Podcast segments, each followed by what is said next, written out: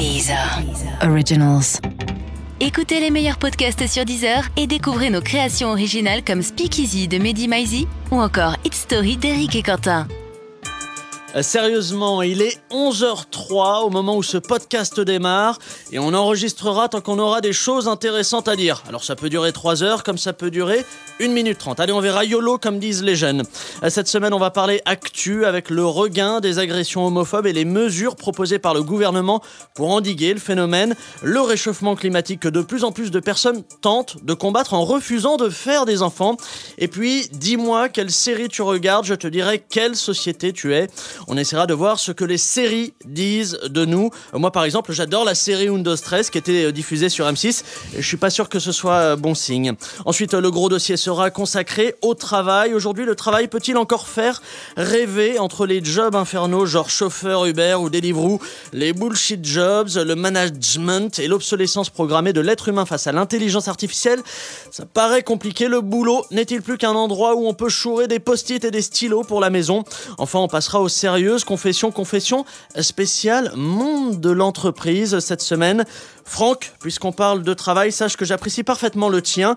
Et je ne dis pas ça parce qu'on a besoin de quelqu'un pour faire la réal l'année prochaine et qu'on a prévu une baisse de salaire de 25% pour ton poste. Allez, générique. Sérieusement?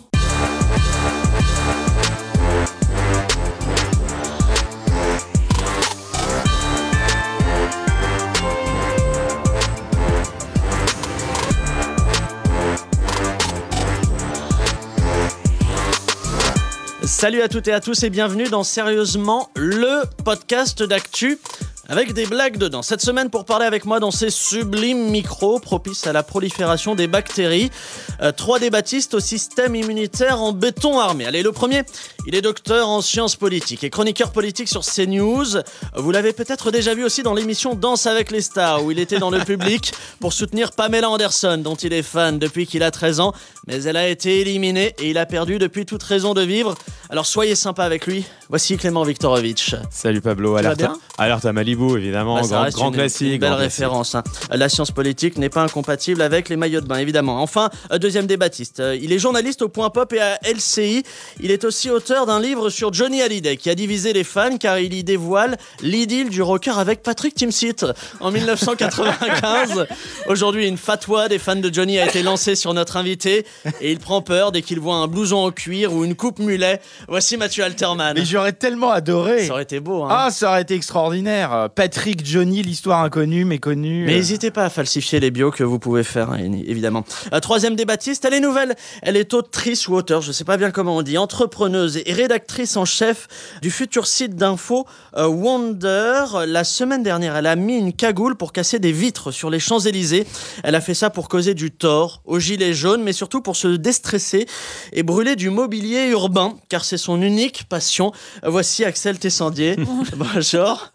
Ça va Bienvenue dans cette émission. Je vous présente les personnes hein, euh, que vous connaissez peut-être déjà. Euh, quant à moi, je suis Pablo Mira. Et comme le dirait un chef de projet brand content en plein brainstorming sur un brief, je pense qu'on tient un format equality scalable euh, from scratch. Je suis sûr que ça peut s'entendre pour de vrai hein, dans des réunions. L'actu, vous savez, pour nous les gens de médias, c'est notre carburant. Euh, Nous sommes les routiers de l'info et c'est notre diesel. Alors laissez-nous passer la seconde et vous livrer vos palettes d'actu tout en mettant fin à cette grossière métaphore. U comme actu. On attaque cette revue d'actu avec l'homophobie qui semble, eh ben dis donc, bien se porter. Euh, le nombre d'agressions homophobes n'a cessé d'augmenter ces derniers mois selon les stats. Alors la science est formelle hein, sur ce point. L'augmentation du nombre d'agressions homophobes en France est strictement proportionnelle à celle euh, du taux de conneries. Alors le- les agressions homophobes, c'est un sujet qui nous concerne tous. D'abord parce que ce n'est que collectivement qu'une solution pourra être euh, trouvée. Et puis ensuite parce qu'après chaque agression, c'est nous tous qui subissons les interventions de Marlène Schiappa. Marlène Schiappa qui a présenté lundi un plan d'action pour lutter contre l'homophobie, donc. Alors, toujours pas de mesures pour éloigner Marcel Campion de toute forme de micro, mais un volet éducatif et un volet dit répressif. En gros, allez, je résume, on essaie de faire de la pédagogie dès le plus jeune âge, et puis on dit aux policiers d'être plus attentifs au dépôt de plainte euh, pour euh, agression euh, homophobe. Question vraiment très simple, ces annonces, est-ce que ça vous convainc ou pas du tout? Clément A les mains comme ceci, il, colle ses doigts, ça veut dire qu'il a une réponse très sérieuse à apporter à cette question. Clément Non, pas de réponse euh, très sérieuse. De toute façon, le, la, lutte, la lutte contre l'homophobie, c'est un sujet évidemment crucial. Ça se fera sur le temps long, bien entendu que les questions éducatives sont cruciales.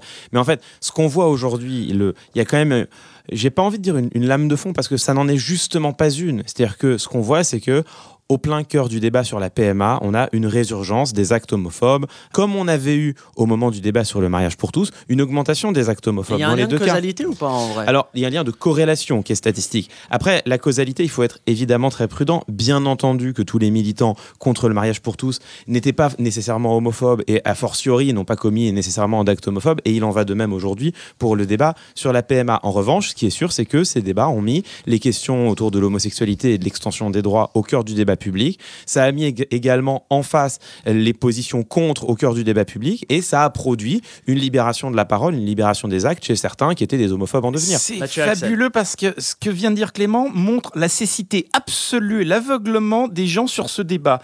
99,9% des agressions homophobes en France ne sont absolument pas dues à des gens proches de la manif pour tous, pas du tout dues à des gens qui sont sensibles à ces questions de PMA et GPA. Ils en ont rien à C'est quoi cette statistique, Mathieu Mais Ce 99,9%. C'est ce sondage, Mathieu. Ce sont des, des, racailles banlieues qui agressent également.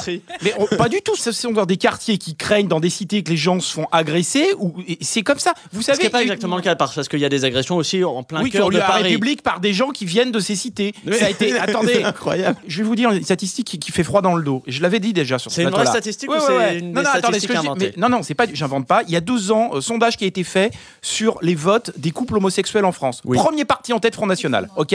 Premier parti en tête. C'est une vérité. Pourquoi Parce que, ça a à voir que ça a voir qu'il y a des gens qui se sont fait agresser du matin au soir et on a à chaque fois dit que les responsables c'était les mecs euh, d'extrême droite qui étaient à la manif pour tous, alors que c'était pas du tout eux. Et donc à un moment les mecs ont pété un câble. Ils ont voté contre un parti extrémistes qui disaient bah, au moins eux disent pas que ce sont les gens de la qui nous agresser là, on, est sur les, on est sur les causes ou sur les, sources de, l'homophobie. Moi, j'aimerais juste qu'on revienne aussi sur les mesures annoncées par Marlène Schiappa parce qu'il n'y a pas de grand chose hein, dans son programme ou dans ses annonces. J'aimerais juste avoir votre point de vue là-dessus. Non, moi, ce que je trouve intéressant, d'abord, c'est avant les mesures, c'est pourquoi. Et je trouve aussi, euh, je me demande s'il n'y a pas un lien avec la haine qui est complètement libérée sur les réseaux. 95% euh, des insultes euh, sur les plateformes restent, que ce soit des insultes homophobes, sexistes, racistes. Et une fois qu'il y a je sais pas, euh, vous pouvez y aller, il se passe rien pour vous. Il y a un sentiment d'impunité quand même qui, se, ensuite se reproduit dans, dans l'espace Moi, je crois pas. Il y a une vie en ligne et puis il y a une ah. vie hors ligne. Et en fait, une fois que ces comportements-là sont lâchés et que il se passe rien pour vous, absolument rien. Je sais pas sur les contenus homophobes, mais sur les contenus sexistes, 93% du contenu reste en ligne, même quand ça a été signalé à toutes les plateformes, c'est-à-dire à YouTube, à Twitter, etc. Bah, le sentiment d'impunité, il est immense. Donc pourquoi euh, Enfin, je veux dire, pour moi, c'est des comportements euh, qui se créent aussi là-dessus. Et, et, justement, est-ce qu'on n'a pas un un volet qui est complètement euh, inexistant dans les propositions de Marlène Schiappa sur justement la modération des, propos homophobes sur, le, sur les réseaux sociaux. Il y, a déjà y a déjà eu des lois hein, là-dessus, il y a déjà il y a des essais. Le problème, c'est que les plateformes ne sont pas tellement responsabilisées euh, aussi là-dessus. Sur les contenus haineux en ligne, il y a une loi euh, autonome qui a été présentée par le gouvernement. Et deux, on peut évidemment pas ramener l'homophobie simplement à la banlieue, par ailleurs dans l'extrême droite, mais on notamment sur Internet. Il y a un virilisme exacerbé qui va de pair avec l'homophobie. S'il vous plaît, deuxième sujet sur lequel j'aimerais vous entendre, c'est la lutte contre le réchauffement climatique. Alors là, on va pas parler voiture hybride, digestion des bovins ou de Gérard Larcher. La vraie actu, c'est que de plus en plus de femmes et d'hommes ont choisi, écoutez bien, de renoncer à faire des enfants. On les appelle les ginks. Alors avant, on les appelait les, geeks. Ginks pour Green Inclination No Kids. En fait, c'est par conviction écologique que ces personnes ont décidé de renoncer au bonheur de devenir papa ou à celui de connaître le plus haut niveau de souffrance physique connu en devenant maman. Alors la réduction de la démographie est encore un sujet tabou en France, il hein, faut dire ce qui est, parce qu'ici un enfant, bah, c'est un peu comme l'essence, hein, ça pollue, ça coûte cher, mais ça reste sacré. Alors le contrôle de la natalité comme moyen de lutter contre la montée des océans et la neige en plein mois de juillet, est-ce que c'est sérieux comme dossier ou pas? Ah moi ça me met très en colère. Déjà, d'une part, quand on dit que de plus en plus de gens euh, choisissent cette option, sans doute est-ce vrai C'est-à-dire que hier, il y en avait 3 au monde, aujourd'hui, il doit y en avoir 12, donc ça a augmenté. Bon, mais ça reste une archi minorité de personnes qui font ce choix-là. Et ensuite, effectivement, il y a des études euh, très sérieuses hein, qui montrent que la meilleure manière de, enfin, la, la, manière la plus efficace pour réduire son empreinte en carbone. En comparaison par rapport aux autres moyens euh, qui existent. Exactement, par rapport à devenir vegan, ne plus prendre la voiture, etc. La meilleure manière, c'est de pas avoir d'enfants. Effectivement, on a tous individuellement une empreinte carbone, donc si on réduit la population, on réduit l'empreinte carbone. Mais ces études-là, elles sont archi minoritaires. Il y a deux, trois cabinets de conseil qui se sont amusés à faire les calculs et à montrer que ça avait le plus grand impact. Mais quand vous regardez les climatologues sérieux et les scientifiques du GIEC, personne ne prône ça. C'est-à-dire que ça n'existe pas un climatologue sérieux qui explique que la meilleure manière de réduire l'empreinte carbone, c'est de ne pas faire d'enfants. Et donc derrière ces études-là, c'est juste un délire de consultants qui est utilisé par des canards comme Le Point, qui par ailleurs donne euh, voix au chapitre à des climato-sceptiques notoires, pour discréditer la lutte contre le réchauffement climatique en disant regardez les mecs, c'est des timbrés, ils veulent aller vers la, réduction démographique. Et, mais il y a quand même des personnes qui on a, cette démarche-là. On a raison d'en parler, mais qui sont hyper minoritaires. Hyper minoritaires. Clément, euh, les travaux de Claude Lévi-Strauss euh, connais pas. Bah, le plus grand danger était la, surpopulation et euh, c'est pas basé sur rien non plus. C'est pas n'importe qui Claude Lévi-Strauss. Alors évidemment que les gens qui prennent ces décisions euh, n'aient pas lu Claude Lévi-Strauss. Je pense que c'est une évidence que c'est. En fait, c'est une excuse qu'ils donnent. On a tout à fait le droit de pas avoir d'enfant. De toute façon, c'est pas. Moi, je suis, je ne supporte pas la dictature de l'enfant. Vous savez, quand vous n'avez pas d'enfant, on vous regarde comme si vous étiez un, maboule. Mais vous, vous en avez sept. Mais en revanche, je crois. Hein. Mais en revanche, qu'on soit obligé de trouver un argument pseudo-scientifique pour justifier, euh, parce que quelquefois les gens n'ont pas envie de justifier. Il y a des femmes qui ont peur de dire euh, je ne veux pas. Et qui se cachent derrière Et donc ils se cachent. Euh, mais il y avait eu un dossier là-dessus où la nana disait bah, Moi, je me vois pas dire non en fait, j'en veux pas. Donc elle dit, bah, je suis écolo, du coup, je pense à la planète. ça n'empêche que la question de la natalité, elle se pose quand même. la question démographique, la, pardon. La surpopulation, le, bah danger principal de la dans planète. La, dans la mesure où on n'arrive pas à gérer un modèle qui est genre thermo industriel. Le problème, c'est que les gens qui décident de ne pas faire d'enfants pour des raisons écologiques, c'est rarement. C'est trois Pékin à Brooklyn. Oui, voilà. À côté, les vegans, ils sont à ultra majorité. Effectivement, c'est vraiment une petite. Euh, alors, je pense pas que ce soit pour discréditer. Je pense qu'effectivement, il y a une surpopulation. On va être 9 milliards euh, bientôt. Et si l'homme est responsable du réchauffement climatique, mais en fait moi, je, pense juste que cette théorie n'a pas de sens. D'abord, effectivement, je pense qu'elle concerne 0,05% des gens qui disent ça, donc l'effet. Enfin, c'est pas le, fait qu'elle soit peu suivie qui fait la légitimité ou non. Oui, mais c'est pas un sophisme. Ce que je veux dire, c'est que. Excusez-moi d'être exigeant. Oui, on peut dire je vais respirer une fois sur deux pour économiser de l'oxygène aussi. ouais, ouais, non, mais ah, en plus. Je suis fan. je suis fan des conclusions. Non, mais l'écologie, pour que ça marche, il faut que c'est un impact. Sinon, ça démoralise complètement les gens. Donc, en fait, c'est pour ça, quand on reste dans l'action individuelle, c'est pour ça que ça prend pas. Parce que je dis, bah, moi, euh, si j'arrête de ma bagnole ou si je deviens euh, végétarien, à l'échelle mondiale, ça changera pas grand-chose. Et c'est la même chose pour eux. Et il y a un truc qui s'appelle, je sais pas si vous connaissez, la démographie euh, politique, qui veut dire qu'en fait, euh, la démographie change les opinions et les options politiques d'un pays. Donc on voit très bien les minorités hispaniques et afro-américaines aux États-Unis ont fait que sur les dernières élections présidentielles, les démocrates ont gagné 7 fois sur 8. Et donc, si les gens les plus écolos arrêtent de faire des enfants, c'est-à-dire les ceux qui sont le plus concernés, finalement, ah l'impact est nul, hein, parce que ce sont les gens les plus concernés c'est de la science-fiction. Non, c'est intéressant. Non, c'est le dossier.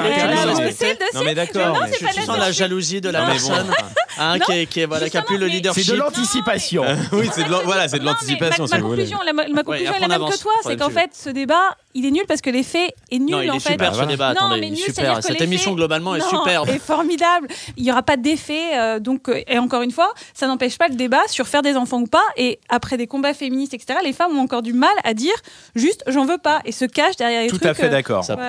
C'est une belle intervention, Mathieu. Troisième sujet euh, de ce tour d'actu. On va parler d'un phénomène qui a conduit de nombreux parents à bâcler l'aide qu'ils apportent à leurs enfants pour faire leurs devoirs les séries télé.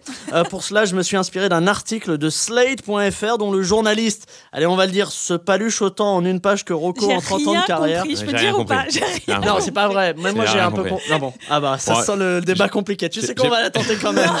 J'ai pas tout lu non plus. Mais bon, alors, eh, mais les mecs ne préparent plus rien. Ils donnent tout pour Laurence Ferrari, tout pour J'ai lu jusqu'au bout, euh, Blo, mais ça faisait vraiment la paluche pour bon, alors écoutez bien. Le journaliste, il reprend l'analyse de Gérard Waxman, je sais pas comment on prononce, écrivain et psychanalyste qui nous explique. Ah, écoutez bien. Mais écoutez bien quand même, le mec il a une exigence intellectuelle. Euh, que les séries sont le reflet, si j'ai bien compris, de la crise politique et sociale dans laquelle on est, parce que leurs protagonistes sont souvent des anti-héros ou des héros fatigués. Le le format des euh, répétitif des, des séries semble pouvoir s'étirer jusqu'à plus soif, à l'image de l'idée de, de nation qui s'effrite et puis du sentiment d'une crise qui n'en finit plus. Alors à titre personnel, moi je vous dis, j'espère que les séries ne sont pas complètement le miroir de notre société, car je refuse de vivre dans un monde où l'on serait tous coiffés comme Corinne Touzet. Alors je vous pose la question, mais j'ai un peu votre réponse. Ce genre d'analyse, est-ce que ça vous a parlé Non, ou bah, pas. Non, mais toute forme, aucun respect pour Mais les gens qui, qui réfléchissent. toute forme d'art ou de divertissement est forcément le reflet de notre société. Toujours. La peinture, le cinéma, la musique, toujours. Donc les séries ne peuvent pas échapper à ça, tout simplement. Donc le type, il Non mais le truc. format, le format en lui-même, ce que le, le- le bonhomme a l'air de dire, Gérard, GG, ce qu'il nous dit c'est que le format même de la série, qui est en train un peu de détrôner le cinéma, révèle quelque Mais chose. il en détrône le cinéma parce qu'on a décidé, des studios hollywoodiens ont décidé qu'on allait faire des films que pour les mômes. Donc Non. les adultes, Donc le les, contenu, les scénaristes, le. Là, les scénaristes qui bossent à Hollywood sur des longs métrages ne bossent plus sur des longs métrages, bossent pour des séries aujourd'hui. Oui, non, mais des- bon, ça c'est un point. Bon, déjà, tu as dit la phrase la plus intelligible de l'article. C'est-à-dire, c'est à peu près la seule que j'ai Bah, Il y a compris. eu un travail, il y a eu un travail de synthétisation quand Exactement. même. Non, mais moi je pense que c'est plus simple que ça. Bon, d'abord, euh, c'est idiot, mais la qualité euh, des séries, enfin, je veux dire, euh, le nombre de fois où tu as été au cinéma et tu t'es dit, bon, c'est le niveau d'un téléfilm où j'aurais pu le regarder euh, chez moi, et le nombre de fois où tu es devant une série où tu es scotché et tu te dis, c'est hallucinant. Mais là on est sur le écrit. contenu. Là on est sur le contenu, on n'est pas non, sur le format. oui, mais pas. Alors oui, est-ce que le, le héros fatigué et tout, est-ce que ça c'est nouveau? Non, Moi, je pense même aussi. une autre façon de consommer, de Oui, rapport alors au divertissement, de comme Alors ça. Non, mais ça oui, c'est vrai, l'individuation, c'est-à-dire le fait de pouvoir consommer quand on a envie. euh, finalement, les vrais rendez-vous de masse, on est tous ensemble. Non, mais- ça reste le sport, et je pense que ça sera de Ouais, plus en plus. euh, il faut juste préciser, un détail. il reste, il reste ça. Paris est la ville au monde où il y a le plus de salles de cinéma. Donc voilà, les gens pour consommer du- du- C'est du- cher, des nouveautés ça. ne peuvent pas aller au cinéma ailleurs. Il n'y a pas de salle. Aux États-Unis, vous avez de moins en moins de salles. On a la chance, nous, d'en avoir plein. Donc qu'est-ce que vous pouvez faire pour consommer? Soit vous mettez en ligne, comme euh, ont fait les frères Cohen, votre film sur Netflix, soit vous consommez de la série. Mais vous ne pouvez plus aller dans des salles puisque vous n'habitez plus près de salles. Non, mais par contre, c'est ce que tu Ouais, as raison en termes en- de comportement. On Juste on- en termes de comportement. Tu as raison, il y a une individualité. Tu peux le regarder quand tu veux, où tu veux, au rythme que tu veux. Et ça, c'est très moderne, en fait, euh, comme comportement. C'est-à-dire le fait, et ça, c'est lié, je sais pas, à l'individualisme de la société. Euh, Moi, je dirais plutôt l'individuation. Et puis, enfin, de façon idiote, je sais aussi euh, que tu as plein de signaux toute la journée, quand même, entre Internet, les news, les chaînes infos qui n'arrêtent pas, etc. Il y a un petit moment de repli sur soi. À mon avis, où tu es tout seul en face de ta série, comme tu veux, où tu as envie, qui psychologiquement doit faire aussi plus de bien qu'à une certaine époque ou qui est peut-être plus nécessaire. Moi, j'ai pas été convaincu euh, à 100% par ce que j'ai compris euh, de l'article. Parce que tu as cru.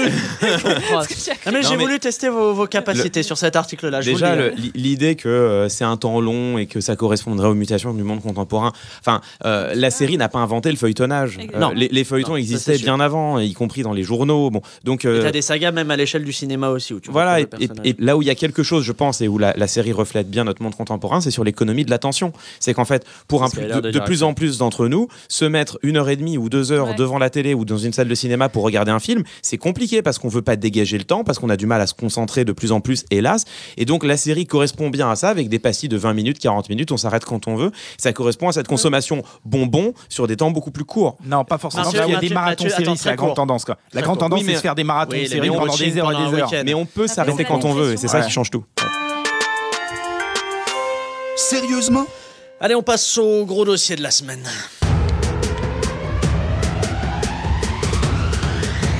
Le gros dossier. Allez les amis, euh, faut que je vous avoue un, un truc. J'ai absolument pas préparé euh, le gros dossier de la semaine à cause d'une urgence familiale euh, qui s'appelle jouer à Red Dead Redemption 2. Euh, mais vous inquiétez pas, ce sera quand même un débat de qualité puisque j'ai découvert l'appli Branlerou, une appli euh, qui vient en aide aux branlos et qui fait le taf à, à notre place. Et ah bah ça doit être le livreur euh, justement. Ah bah oui, c'est lui, je vois des cernes sous les yeux, des vêtements qui habillent, puis ce teint lugubre là, signe de, de grande précarité. Euh, pas de doute, c'est notre homme. Bonjour. Alors euh, pour votre gros dossier de la semaine, là j'ai Ouais. un volet sur l'ubérisation au travail et les bullshit jobs. Ouais, bah oui, c'est ici, merci mon brave. Euh, ensuite euh, de la souffrance au travail avec supplément euh, mal du siècle, c'est pour qui? Ouais, ce sera pour Clément Viktorovitch, il travaille sur CNews, donc il sera bon là-dessus.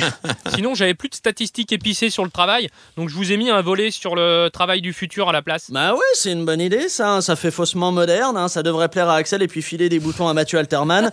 Merci beaucoup, vous restez un peu avec nous mon brave non, je dois y aller là, je suis en double fil, j'ai une palette de chroniques à livrer à Frédéric Becbellé. Allez, pas de problème. Euh, pour commencer, moi j'aimerais qu'on s'intéresse euh, à la question de ces nouveaux métiers de la Startup Nation, euh, comme on dit. Alors il y a deux grandes tendances qui se dégagent. La première, c'est ce qu'on va appeler l'ubérisation du secteur des services. De nombreux jobs se créent, souvent tenus par des particuliers. Alors on va citer évidemment Deliveroo, Glovo, Uber Eats, des services de livraison plutôt, dans lesquels les, travailleurs sont payés à, à des faibles taux horaires avec des couvertures sociales minimes et des cotisations patronales parfois complètement inexistantes. Alors est-ce que toutes ces plateformes de, livraison de repas ont fragilisé le, marché du travail comme elles ont fragilisé mon, mon indice de masse corporelle? Euh, Franchement, ça vous fait rêver ce genre de job? On en pense quoi de cette tendance-là? Tu sais quoi, la tendance, qu'il y a une ubérisation? Bah, Je vais te dire qu'aux États-Unis, c'est l'inverse. Le, le, les travail indépendants est en train de reculer par rapport au travail en entreprise. Donc euh, ta statistique, elle est, euh, elle est pas exacte. Euh, la France est le pays européen où il y a le moins d'augmentation du travail indépendant. J'habitais aux États-Unis, moi, on me disait 40% de jobs indépendants d'ici 2020, alors qu'en fait, on en est très très loin. Par contre, je trouve euh, le mot ubérisé, en fait, ça veut dire euh, donc euh, un marché qui se fait attaquer et probablement moins de droits pour celui Ouais. ou celle qui exerce. Et moi, je pense qu'il y a une espèce de, de paradoxe dans le sens où j'ai l'impression qu'il y a beaucoup de jeunes qui ont envie d'une liberté, on y revient, une liberté de bosser quand ils ont envie de bosser et en même temps qui perdent tous les avantages euh, du salarié. Je pense qu'il ne faut pas lutter contre des nouvelles formes d'emploi, il faut lutter contre la précarisation, si c'est une nouvelle paupérisation. Donc moi, je suis pas obsédée par le statut, je suis obsédée par la protection et je trouve ça vachement bien qu'ils Enfin, ça va s'organisent. avec, hein. Non. Le fait Non, Non, non. c'est-à-dire que non, Le fait qu'une personne soit en non, auto-entrepreneur, justement, elle est non, moins- Oui, mais justement, si tu protèges pas l'individu et tu protèges le statut, là, il, il crée un problème. Donc, il y a des droits qui doivent être attachés à la personne, quel que soit le job, parce que la vérité, c'est qu'il y a toute une génération, parce que vous, vous avez déjà passé 35 ans. Ah, Non, non, non, ah, pardon, ah, pardon, excusez-moi, j'ai eu euh, 16 ans la semaine dernière. C'est hyper insultant. Mais pour toute une génération qui arrive sur le marché du travail, ils ont quand même beaucoup intégré qu'ils auront peut-être 10 jobs, 10 missions, différentes vies, entrepreneur à un moment, auto-entrepreneur, redevenir salarié. Et c'est ces nouveaux en fait, chemins qu'il faut pouvoir euh, euh, Elle est bien, elle dit tout comme moi. J'adore. Non, pas du tout. Ouais, mais non. en plus propre. En plus propre. en plus propre, ça passe avec un petit mais- sourire. non, Avec des arguments. C'est ça, intéressant- Ce que je trouve intéressant, on voit ce qui se passe quand il n'y a pas de corps intermédiaire et qu'il n'y a pas de syndicat puissant. Ils sont obligés, eux, de se mettre devant leur employeur. Il faut un syndicat du 21e siècle. Je ne sais pas comment ça s'organise. Non, mais c'est très important. Ah oui, j'ai euh, pas dit que c'était pas important, j'ai juste dit Clément, hein. c'est pas synonyme de Ouais. c'est pas important. hein. Non, mais Techniquement. On peut débattre sur le sexe des gens et on peut débattre pour savoir si les plateformes Uber ou, et autres sont une bonne chose. Elles existent, la techno est là, on va pas la désinventer. Moi, je, je rejoins ce qui a été dit, c'est-à-dire que le travail indépendant, c'est pas une mauvaise chose en soi. Euh, je- ah, il est plutôt enthousiasmant, en fait, l'idée d'être son propre patron Exactement. et d'avoir une forme de liberté dans l'organisation de sa vie. Bon, à condition que ça aille avec une forme de protection sociale. Et en fait, aujourd'hui, c'est des entreprises qui exploitent absolument tout, le beurre et l'argent du beurre, c'est-à-dire qu'elles payent aucun impôt, elles n'ont pas d'employés, elles ont euh, tous les gens qui travaillent pour eux sont au statut d'entre- d'auto-entrepreneurs, n'ont aucune protection sociale et sont payés une misère. Et donc là, derrière, bah, euh, la Startup Nation, c'est quoi? C'est des chauffeurs Uber qui arrivent péniblement à avoir un SMIC pour euh, parfois 70, 80 heures de travail hebdomadaire. Et ça, c'est insupportable. Excuse-moi, mais il y a un travail de ré... mais c'est bien sûr que c'est vrai. Il y a un une travail protection de sociale en tant qu'auto-entrepreneur. Elle est pourrie, Mais non, Mathieu. rien, Pas elle est du dans- tout. elle est Arrête, pourrie. mais non, à T'as le droit à des autocollants Arrête. une fois tous les deux mois. Attends, tu n'as juste pas de mutuelle. Il y a d'assurance plein de gens qui t'as tra- mais pas de mutuelle. Mais tu as plein de bah, salariés qui n'en ont pas de mutuelle une retraite de misère. Enfin, Non mais attends, t'as tu quasiment as, pas de retraite.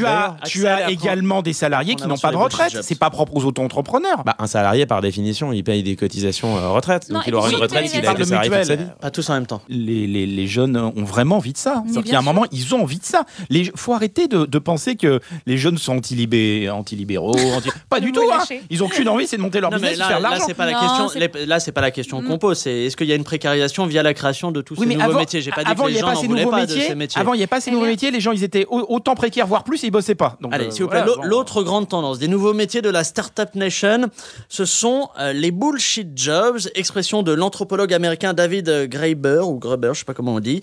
Alors, les bullshit jobs, ce sont tous ces postes qui, en gros, ne servent à rien, où on ne produit rien de concret et qui, d'après lui, euh, sont bien mieux payés que de nombreux métiers utiles. Alors, euh, Mathieu, tiens, vous pensez que c'est une tendance de fond, les bullshit euh, jobs? Non, Et attention, pas de bullshit argument. Moi, je voudrais qu'on revienne, sur, qu'on revienne sur la France. Il y a un problème en France qui est réel. C'est les bullshit jobs. Ouais, on considère en fait que le sommet d'une carrière, c'est le management. Voyez Et c'est une vraie connerie parce que il est très important quand on est un bon technicien, on peut être un technicien absolument génial. Pourquoi est-ce qu'on doit muter de technicien génial à forcément manager qui n'est pas du tout le même métier, où on sera forcément moins bon quand on était technicien? C'est une absurdité. En Allemagne, ça ne se présente pas de cette Bah, manière-là. alors, Donc je Juste que suis je contre. bien l'idée. L'idée, c'est que les bullshit jobs se sont développés sur la culture du management. C'est ce que tu me dis. en France, on considère que la prime passe forcément par un métier lié au management, ce qui est une aberration. Clément, c'est absurde. Sur les bullshit jobs. Mais moi, sur les, les, les bullshit jobs, j'ai pas de point de vue économique. C'est-à-dire, je, je sais pas exactement à quoi ils correspondent, pourquoi ils se sont développés. Donc là, moi, là-dessus, je suis pas du tout expert. En revanche, ce qui m'a intéressé en préparant cette émission, c'est que une partie des employés eux-mêmes considèrent qu'ils ont un bullshit job. Et Oui, a- c'est la, différence. C'est que c'est pas que des métiers qui sont dénués de sens, c'est que les gens qui les incarnent eux-mêmes reconnaissent ou ont le sentiment que c'est dénué de sens. Et il y a quand même deux stats, moi, qui, qui, qui m'ont fait un peu écarquiller les yeux. C'est qu'il y a un sondage qui a été fait en Grande-Bretagne. 40% des salariés considèrent que leur emploi ne sert absolument à rien. Et alors là, moi, la réflexion que ça m'inspire, c'est que on passe notre temps à entendre dans la bouche des libéraux de tout poil que il faut rationaliser le service public, que on dépense trop d'argent, qu'il y a des fonctionnaires qui font du métier qui servent rien. Et ma bonne dame, c'est scandaleux. Moyennant quoi, quand on demande aux gens où est-ce que vous allez supprimer des emplois de fonctionnaires, tout le monde est bien en peine de dire où, parce que ça veut dire supprimer des postes de policiers ou d'infirmières et personne ne le veut. Bon, et on découvre que les mêmes qui nous expliquent que le sein du sein c'est l'entreprise privée parce qu'il n'y a aucune marge de parce que voilà là au moins c'est efficace on découvre que dans les boîtes privées 40% des salariés disent que leur emploi ne sert à rien. Et donc là, c'est la preuve de ce qu'on connaissait depuis longtemps, c'est-à-dire que l'argent privé ne gère absolument pas mieux son business que le, le fonctionnariat. C'est même l'exact inverse, puisque la stat qui tue, c'est qu'aux États-Unis, où tout le système de santé est un système privé, les Américains dépensent en moyenne sur leur PIB plus d'argent que les Français pour se soigner, pour un service bien inférieur. Sauf Mathieu que- Coursi, c'est sur les bullshit jobs. Non, mais une, statistique, une autre statistique euh, est sortie, comme quoi aujourd'hui, vous avez beaucoup plus de gens qui aiment profondément leur entreprise qu'il y a 20 ans. Oui. Alors, Ah, C'est- alors, ah bah c'est important. Attendez, on C'est va, on va aller sur l'autre sujet, sur le, sur le, bah le désaveu. Mais on enchaîne. Il y a un magnéto. De la fin d'émission, c'est dans deux minutes. On est bon.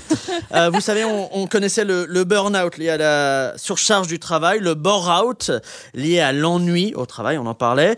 Eh bien, avec l'arrivée des bullshit jobs, place désormais au brown-out qui s'explique par la perte de sens dans son travail. C'est ce qu'a vécu Laurent Cosquet pendant des années. Il en a souffert au point de créer une start-up venant en aide à ceux qui, comme Franck, notre réalisateur, ne trouvent aucun sens à leur travail.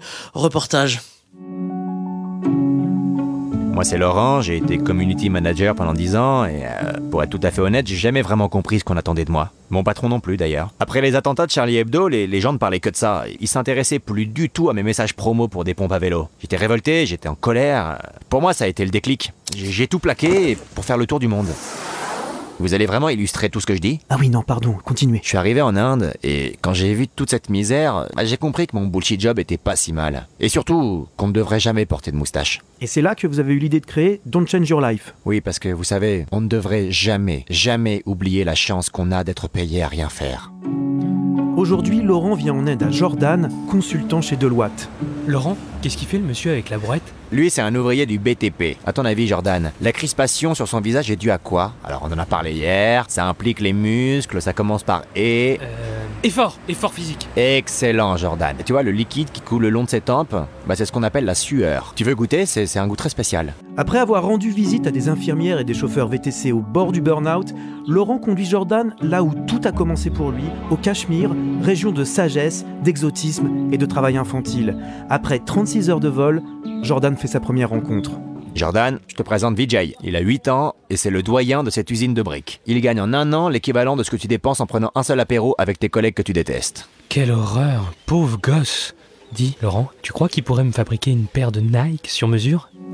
Ultime étape de cette thérapie de choc, retour en France où Laurent le conduit à Europe 1 pour rencontrer le directeur des programmes. Euh, bah alors 2018 a été un vrai nouveau départ avec euh, Laurence Boccolini à 16h ou encore euh, Mathieu euh, Mathieu Béliard de 17 à Putain, j'en peux plus de cette programmation. Tuez-moi, aidez-moi à mourir. Face à la détresse de cet homme, Jordan semble reprendre goût à la vie et à son bullshit job surpayé. Il a ainsi prévu de reporter sa dépression à 2035. Voilà, et, et sachez qu'on n'hésitera pas à faire appel à Laurent pour redonner un sens aux anecdotes de Mathieu Alterman. Allez, entre les burn-out, les bore-out et puis les brown-out, j'en parlais, il reste qui au final au boulot? Est-ce qu'on assiste à une désaffection de l'idée même de, de travail depuis quelques années? Sur le sentiment de désaffection et plus généralement la souffrance au travail, moi je vois deux problèmes. Un problème qui est centré sur la fin et un problème qui est centré sur les moyens. Le problème centré sur la fin, il rejoint la question des bullshit jobs. C'est que en fait, vous avez aujourd'hui plusieurs types d'emplois. Vous avez des emplois qui ont, j'ai pas envie de dire une très haute valeur ajoutée, mais qui ont une très haute valeur de sens. Euh, être infirmière, médecin, enseignant, instituteur, euh, journaliste. Bon, Ouais. vous avez des métiers qui ont euh, aussi un- une très haute valeur de sens parce que ce sont des métiers manuels, parce qu'on fabrique quelque chose, et y compris être ouvrier, c'est-à-dire qu'on voit les choses qu'on fabrique. Sinon, en service, quand tu es Et puis en- infirmière ou quand tu prends soin de Exactement. quelqu'un, ça a une Et ensuite, il y a, il y a effectivement tout un ensemble de, de métiers dans lesquels on ne voit pas la fin de ce qu'on fait. C'est-à-dire qu'aujourd'hui, quand vous êtes middle management dans une grande banque, c'est-à-dire que vous savez pas exactement ce que vous faites, vous savez pas à quoi vous servez, vous savez pas quel est votre À impact. la sur- rigueur, on a des objectifs chiffrés, mais Ouais, encore, ça reste mais vague. au fond, vous n'avez au- aucune idée de quel est votre impact réel sur la structure dans son ensemble. Quant à est-ce que la structure dans son ensemble contribue à faire un monde meilleur, la question est encore plus la compliquée. Donc, euh, hein. il y a un problème de fin. C'est-à-dire qu'il y a, il y a des personnes qui sont malheureuses. Ça rejoint le- le- le- la question des bullshit jobs parce qu'elles font un métier qui, dans laquelle elles ne voient pas de fin. Et puis après, il y a la question des moyens et ça nous renvoie effectivement au problème du management. On a aujourd'hui deux évolutions du management qui sont presque similaires mais qui en fait sont complètement Antithétiques. Vous avez euh, du, du management réellement participatif avec des modes de gouvernance qui sont des modes de gouvernance complètement décentralisés. Et là, il y a un million de modèles différents, mais grosso modo, c'est toujours la même idée, c'est-à-dire que on décentralise complètement les prises de décision, on responsabilise les, les- les salariés, on leur dit, bah, allez-y, voilà, on vous donne une mission, faites-le, vous avez les moyens, vous avez, vous pouvez dialoguer avec On donne tout de l'autonomie et de l'indépendance. C'est- il a On raison, donne c'est la clé du truc. Une vraie auto, on donne Ouais, une vraie L'entreprise autonomie. libérée, plein de Et- gens ont essayé, ça marche pas à tous les coups. Mais si, bien sûr. le télétravail, Bien par sûr. Non, exemple. attendez, je- Attends, stop. Déjà, c'est pas la même chose. Déjà, bien sûr que l'entreprise libérée, ça marche pas à tous les coups, mais ça marche. Et puis il y a d'autres formes d'organisation, l'holacratie, la sociocratie. Il y a plein de manières d'organiser. c'est quoi Lola Bah, l'holacratie, c'est l'idée qu'il n'y a pas de management. En fait, c'est l'idée que on est responsable d'une fonction au Ah, sein de l'entreprise. horizontal, c'est la pure, Exactement, c'est l'horizontalité, horizontalité. c'est la véritable horizontalité. Et puis, donc, ça, c'est une, une manière. Et puis après, vous avez une autre version du, du management participatif qui est un management complètement oppressif, qui reste effectivement complètement vertical, à l'ancienne, et où en fait, on responsabilise pas les gens dans la manière de déployer leur mission. On leur dit voilà ce que vous voulez, voilà Non, non, ce mais que vous devez que c'est faire. caricatural complètement. Mais non, c'est pas caricatural. Voilà ce que vous devez faire, voilà où vous devez aller. On vous donne pas les moyens. Par contre, démerdez-vous pour trouver les moyens précisément. Et ça, c'est extrêmement oppressif et ça, ça crée beaucoup Non, non, de mais ça, je voudrais réagir parce que c'est c'est Bah, vraiment. Là, c'est quand même très caricatural. quoi. Non, mais attends, Mathieu, calme-toi, tu vas Ouais, faire non, mais l'eczéma. c'est pas- c'est pas Je te connais, après tu vas faire des, passe, des quoi. rougeurs et tout ça. Axel et toi Mathieu, ok du management et c'est vrai, mais on oublie la mission. Je pense que quand tu sais pourquoi tu te lèves le matin, euh, je Mmh. sais pas, si tu crées quelque chose, si tu es d'une entreprise qui, qui rend le monde meilleur, comme tu as dit, ou qui. Et pourquoi 40% des, des diplômés euh, des grandes écoles ont envie d'aller dans l'économie sociale et solidaire? Les banques, ça les fait plus triper. C'est la ont- mission globale de, de, de l'entreprise, de la oui, de la boîte. exactement. C'est-à-dire qu'il n'y a pas seulement le management, il y a se dire, je, cette boîte-là, elle fait un truc qui est bien, aller bosser chez Patagonia ou aller bosser chez Total en 2018, c'est pas exactement la même chose quand tu te lèves le matin quand même. Où tu te dis, euh, voilà, bah, je suis désolée, ça compte aussi je- pour je, te je dire. voudrais euh, réagir sur deux choses. Déjà, qu'on soit bien ou pas dans une entreprise, euh, je ne pense pas que ce soit spécialement lié à L'organisation même de, de l'entreprise Non, c'est lié uniquement au management et pas du tout au fait, au poste que vous avez. Vous pouvez avoir le bullshit job, j'y crois pas. Vous pouvez être tout à fait heureux et très bien dans un truc que vous considérez comme un bullshit job et vous pouvez être tout à fait malheureux dans un boulot qui, sur le papier, fait. Ça n'a rien à voir. En revanche, sur la question d'horizontalité et de verticalité, je suis pas d'accord. L'entreprise, tous les composants au sein de l'entreprise, leur but, c'est de faire grandir cette entreprise. Donc forcément, c'est vertical. Même si on peut leurrer en disant, Non, regardez, on est incompatible. La croissance d'une boîte, tu peux le faire aussi de manière horizontale. mais à partir du moment où le but de tous les salariés dans cette boîte, c'est de produire quelque chose pour l'entreprise, on est dans un truc vertical. non, mais Il y a des scopes, il y a des entreprises, il y a des entreprises, Surtout, gérées en collectivité. Et, c'est prouvé en plus Mais que la créativité et l'innovation, c'est beaucoup plus lié à l'intelligence collective et au fait d'avoir de la diversité et de la mixité dans la salle plutôt que sept mecs euh, au septième étage qui décident tout Mais seul. parce Donc que en fait, ça je vois aussi, pas du mais tout le c'est lien pas. entre verticalité. Vous, vous êtes en train de me dire, c'est en gros fruits ou légumes. Mais c'est pas ça. On peut faire les deux. À l'intérieur d'une société, d'une boîte verticale, avec un management intelligent, on va arrêter de Tu faire des des zones d'horizontalité. Ben oui, évidemment, mais la fin, au final, elle est forcément verticale, de toute façon. Et en termes d'éducation, il faut que les gens se connaissent, sachent qui les fait triper, ce dont ils ont envie, qu'ils arrêtent les injonctions sociales qui te disent voilà, c'est ce qu'il y a de bien, va faire ça, c'est un, un boulot qui est respecté, etc. Ah, mais ça, c'est autre chose. Et il faut Oui. revaloriser aussi les métiers Ça, qui créent du sens. Et c'est Et très je, je repose une question après on avance. Est-ce que vraiment le rapport au travail des gens, il a changé? Là, on parlait de l'organisation du travail, mais est-ce que C'est le- amélioré. Sans comparaison. ça veut dire quoi s'améliorer C'est-à-dire qu'il y a 50 ans, les gens vivaient l'enfer pour la plupart, ceux qui- ceux- sauf ceux qui avaient eu la chance de faire des C'est pas grandes études. Et les gens en qui faisaient des études, c'était à jamais les fils d'ouvriers, c'était un enfer, c'était complètement sclérosé. Aujourd'hui, heureusement, ça s'est amélioré. Il y a, y eu, la il y a eu une vraie modification à l'échelle d'une génération. C'est-à-dire que la génération de nos parents, les gens qui aujourd'hui ont grosso modo entre, je sais pas, 50 et 70 ans pour, pour prendre large, ils se posaient pas ces questions. Pourquoi Parce de la que thune. ils, voulaient, ils voulaient vivre. Ils voulaient pas de la thune. Ils voulaient vivre. C'est-à-dire que c'est la génération dont les parents ont connu la guerre, le manque, qui souvent dans leur enfance ont eux-mêmes connu le manque. Et eux, leur vrai problème, c'est subsister. Et le travail, c'est ce qui te permet de subsister. Bon. Et nous, notre génération. Trouver du sens. Y, millennials, vous appelez ça comme vous voulez. Nous, on- nous sommes les enfants de ceux qui ont profité de toute la croissance, qui ont vu leurs conditions euh, matérielles s'améliorer. Et donc nous, on n'a jamais connu, enfin, on, il faut pas dire ça parce qu'il y a encore évidemment des pauvretés, il faut pas verser dans le parisianisme. Mais ce dont on parle, c'est-à-dire les gens qui ont un problème de sens, parce que par ailleurs, les ouvriers qui ont du mal à boucler leur fin de mois, eux, le problème, c'est pas le sens. hein. Les, les gens qui manifestent en ce moment Ouais. en disant, Oui, les y gars, moi, j'ai, c'est j'ai que pas, je t'ai expliqué. Il y j'ai en a qui sont beaucoup plus heureux dans leur métier que dans celui mais du j'ai pas, dit, non, mais j'ai pas dit le contraire. Ouais, Non, mais c'est non, non, j'ai pas dit le contraire. Je dis juste que, je dis juste qu'aujourd'hui, quand vous n'arrivez pas à boucler du tout vos fins de mois, le problème premier, c'est pas le sens. Le problème premier, c'est boucler les fins de mois. Mais après, effectivement, il y a tout aujourd'hui une classe moyenne supérieure qui sont des enfants de classe moyenne supérieure, qui ont vu leurs parents toujours bien vivre, qui n'ont jamais connu le manque, et qui résolu eux, le, le, le- Ouais, mais moi, je disent c'est je pas- veux être heureux dans mon C'est métier. pas satisfaisant de se dire, de toute façon, le problème du sens, c'est pour les enfants pourri gâtés, ceux qui ont le, le loisir et la possibilité de se dire, j'ai le droit de me poser cette question. Non, mais dans une, jamais dit ça. dans une Si, société si, qui tu va dit. hein. Non, mais dans une société Tu l'as un petit peu dit, non, tu l'as un petit peu dit. Dans une société, dans Allez, une société quoi, qui va bien, dans une société qui va bien, tout le monde devrait avoir accès euh, Alors, ça. en matière de souffrance au travail, la France est souvent reconnue pour son expertise. Nous sommes donc allés à la rencontre de Pierre Jailly, secrétaire d'État qui a lancé le label Burnout Made in France. Reportage. Pierre Jailly, bonjour. Un bon burn-out, pour vous, c'est quoi Vous savez, il y a burn-out et burn-out, Antoine. Je m'appelle Fabien. Bah, un bon burn-out, c'est une grosse fatigue. Une capacité à rester des heures devant des téléfilms de Noël. Mais c'est surtout au son qu'on connaît un burn-out de qualité. C'est- C'est-à-dire au son. Écoutez ça, Jérémy. Voilà. La dépression nerveuse, c'est bien. Mais si vous n'avez pas envie de vous jeter par la fenêtre, désolé, mais c'est pas un burn-out à hausser. Parlez-nous de ce label, justement. Alors déjà, vous me donnez pas d'ordre. Laissez-moi plutôt vous parler de mon label, Victor. Fabien. Oui, bon, euh, Victor, Fabien, ça reste des prénoms de merde.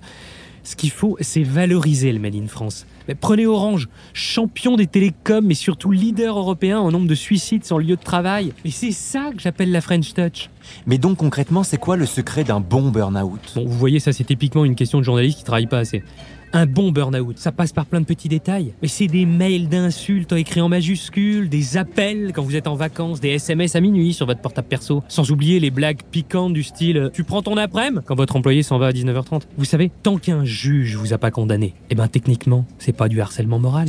Et pour vous, c'est quoi l'avenir pour le burn-out made in France? Mais c'est quoi l'avenir pour le burn-out made in France? Vous avez vraiment un don pour les questions bateaux. Hein. Eh ben, c'est d'exporter le modèle, bien sûr. Amazon, par exemple, ils sont toujours à la recherche de nouvelles techniques pour briser leurs Je suis peut-être un idéaliste, un rêveur, mais si de mon vivant je pouvais voir un robot faire un burn-out, alors quelque part, c'est que j'aurais réussi.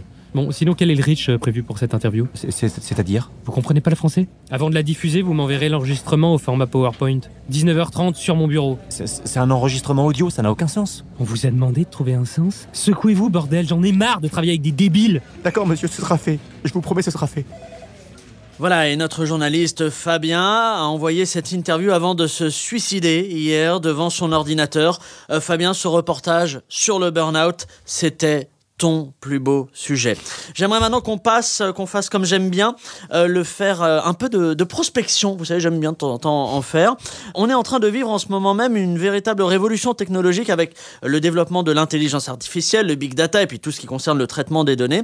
Est-ce que ce bouleversement, selon vous, c'est une opportunité pour le marché du travail ou alors on risque de voir émerger une nouvelle classe d'individus dits inutiles, comme le, le soulignent plusieurs experts sur le sujet? En gros, à quoi ressemblera le monde du travail demain? Peut-on dire que l'avenir appartient à ceux qui se lèvent tôt pour coder des IA Vous avez 4 heures Bah, évidemment que c'est une opportunité. Il faut, faut arrêter de. Vous savez, c'est comme euh, lors de la Ah première ouais, révolution industrielle, les gens qui vois. disaient. Euh, Tu vois. Tu est un vois peu libéral. Non mais attendez, quand il y a eu la Ah, première révolution plaît, industrielle, il y a des gens qui ont dit que c'était fini, ça n'a pas été fini. Il faut prendre ça comme une opportunité. Cela dit, il y a un énorme problème qui moi m'angoisse terriblement aujourd'hui, c'est que l'Europe est totalement absente du jeu. C'est-à-dire qu'on est complètement éclaté par euh, les États-Unis, la Chine et la Corée du Sud.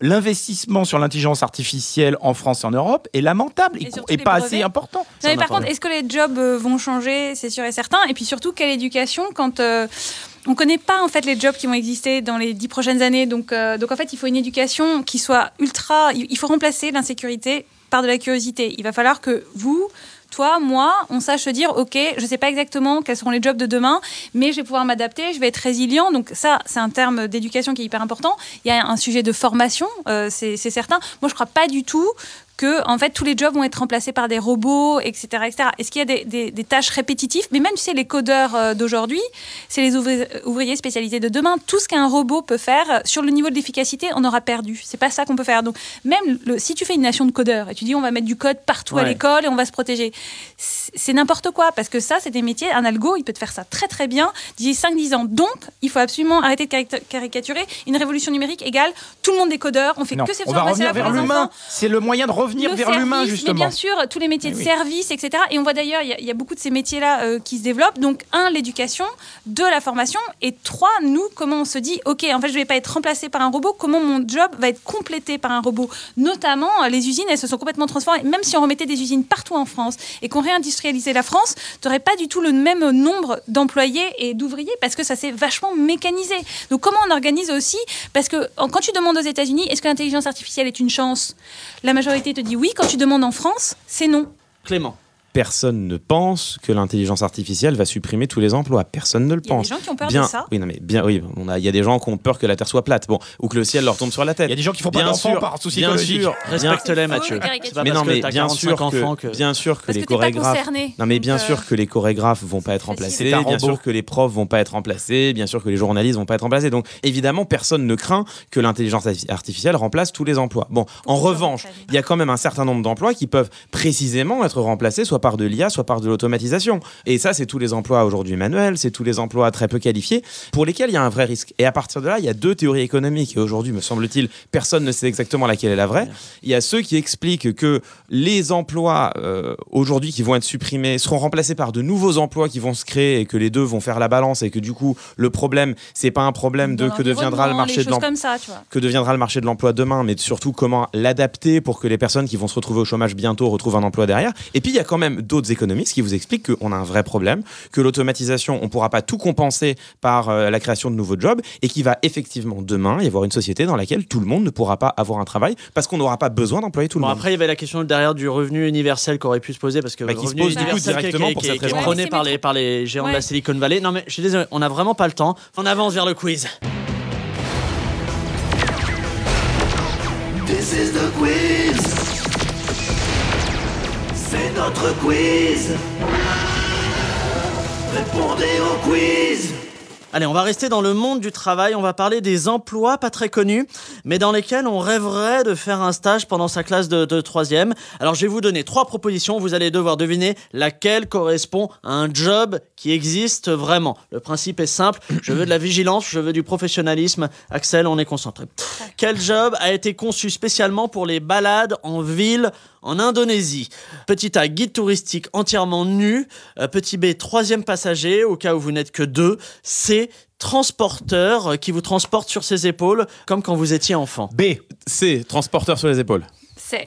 C'est la B, troisième passager, Merde. parce que, Pourquoi écoutez bien, certains quartiers de la ville sont interdits aux, aux voitures euh, qui n'ont pas au moins trois Pour des passagers. raisons écologiques. Ah Ah, Les carpools comme De aux ba- États-Unis. de Ah, bagarre. c'est déprimant. Allez, quel job existe vraiment et arrange bien les affaires des religieux? Goy de service en Israël, euh, goûteur de porc et d'alcool en Arabie Saoudite, stripteaseuse pour curé en Italie. B. Moi, j'ai envie de croire que c'est la stripteaseuse pour curer. C'est Axel B.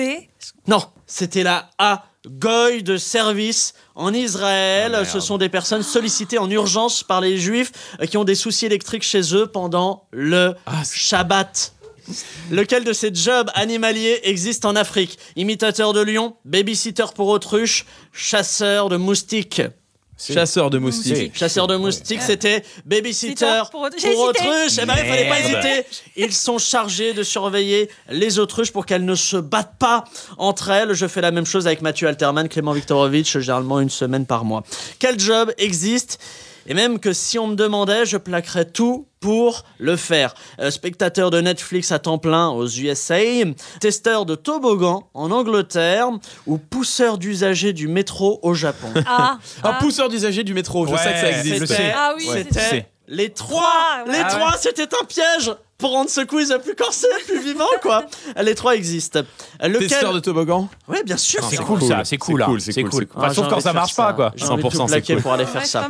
Et Netflix à temps plein Mais oui, en vrai, ça, Ouais, ça ça- existe. ouais, Ça, ça, je le savais déjà. Ouais, à temps plein, sachant que c'est pas du direct, donc ça veut dire quoi? Ça Bah, T'enchaînes les trucs 8 Bah, heures, pendant 8 huit heures, par jour. Mais à quoi ça sert? Ouais, Mais rien. tu, tu vérifies, tu débriefes House of Cards, tu fais des choses. Lequel de ces métiers existe vraiment en Angleterre et donne envie de se lancer dans l'hôtellerie? Nettoyeur de dos, oreiller humain ou chauffeur de drap Chauffeur de drap. Ah, chauffeur de drap, ouais. Le A. C'était chauffeur de drap. Ah ouais. Euh, des gens se glissent dans vos draps pour qu'ils soient chauds Ça quand m'évoque vous des arrivez. mycoses, moi. Mais est-ce C'est que leur hygiène est irréprochable Ouais. Bah non, mais c'est sympa c'est quand même hein, comme attention. Bah ouais, mais c'est Bah des ouais. mycoses bienveillantes.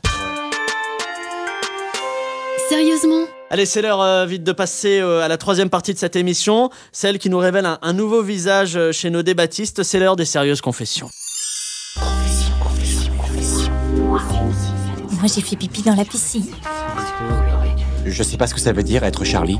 Bon bah euh, voilà, j'aime l'ananas sur ma pizza. Parfois la nuit je rêve de Mathieu Alterman. Je suis ton père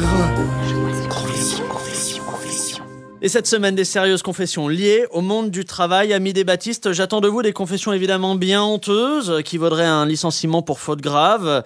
Alors pour vous aider, je vais, je vais vous lancer quelques perches et puis à vous d'étoffer si vous êtes concerné. Après, si vous avez de l'anecdote pire que ce que je vous propose, n'hésitez pas à ruiner votre réputation pendant ce podcast. Évidemment, c'est buffet à volonté. Allez, c'est parti déjà. Premier, allez, hein, le classique. Qui a déjà fantasmé sur son patron ou sa patronne Monde du travail, s'il vous plaît. Moi, je vais dire oui. Je vous Moi, aide, je ça dis m'est oui. arrivé. Moi, voilà, j'ai pas honte de le dire. Non, jamais. C'est vrai, Mathieu? Ah non, vraiment jamais. Ah, ça me paraît très bizarre. J'aurais bien aimé, hein, mais jamais. Laurence Ferrari, tout ça. Il est gêné. Bah maintenant, je peux, je peux plus répondre parce que quoi que je réponde, j'ai tort. Bon, qui a fait déjà photocopier ses fesses?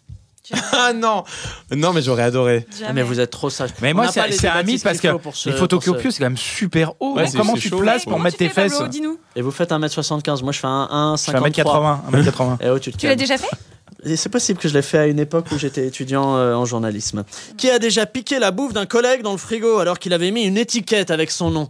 Je l'ai fait. Jamais. Je l'ai fait une fois. Jamais. Un yogourt. C'est moi qui vais remporter ce. Ouais, tu l'as fait pour toi en fait. ce- ce- Oui, j'ai l'impression en fait. hein. C'est terrible, vous êtes beaucoup trop sage. Bon, allez, s'il vous plaît, qui a déjà maté du porno au travail? Attention, on veut les mots-clés. Moi, je l'ai fait. Jamais. Ah oui, Ouais, moi aussi. je vais oui, gagner oui. le- Non, mais on l'a, on l'a surtout tous fait au début d'Internet parce qu'on n'avait pas spécialement Internet chez nous. Non, on ah avait ouais, Internet c'est au. Non, non, moi, c'est on l'a Entre pas tous fait. Je ne l'ai 99, jamais fait, les gars. Entre 1999 et 2001, tous les mecs mettaient du porno au boulot parce qu'on n'avait pas Ah, euh, d'internet à la maison. Donc euh, la première chose qu'on faisait en arrivant au boulot, c'était aller sur le truc de C'est cul. gênant. Euh, qui a déjà pris des jours d'arrêt maladie sans être malade Et c'était pour faire quoi à la place hein? Jamais, moi. Alors moi, je vais avouer un truc. Ah, ça me plaît, là, il y a du matos qui arrive. On m'avait demandé d'être là pour le pont du 15 août dans un label de disque où il ne se passait rien, il allait rien se passer, mais absolument rien.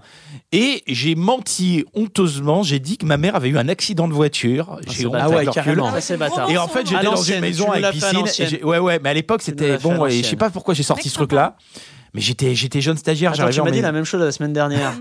Mais en même temps, je comprends parce que quand on démarre dans une entreprise, souvent on vous demande de rester dans des jours où vraiment il va rien se C'est passer. les meilleurs jours pour y être. Non, non, justement. non, il y a rien. non, non, il n'y a Rien. aucun bon jour y pour a être aucun. en, en entreprise. Alors sérieusement, c'est terminé, mais avant, Mathieu Alterman avait un mot J'ai un très court, message. eh, court, Mathieu. Je, te suis parrain d'une association pour lutter contre le cancer du sein et j'ai une de mes élèves, parce que je donne des cours parfois, qui est styliste et qui organise euh, au mois de décembre, euh, le 16 décembre, au bar qui s'appelle le 153 en face de Beaubourg, à 18h, un grand défilé de mode avec des influenceurs, des militants féministes, un truc super, des filles sublimes qui vont défiler et vous payez un euro symbolique et c'est à la recherche contre le cancer du sein, c'est important, c'est une association auquel je tiens. Ah, vous remontez dans Elle s'appelle. Océane Nélien. Très bien. Sérieusement, euh, c'est terminé euh, pour cette semaine. Merci de nous avoir écoutés euh, jusqu'au bout. Quant à vous, chers auditeurs, auditrices, je vous donne rendez-vous évidemment mercredi prochain pour un nouvel épisode. En attendant, ne vous prenez pas trop au sérieux. Allez, salut Au revoir.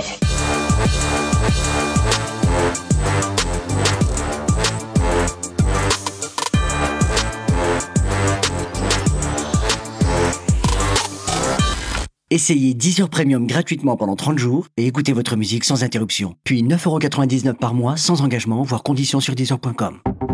Deezer. Originals.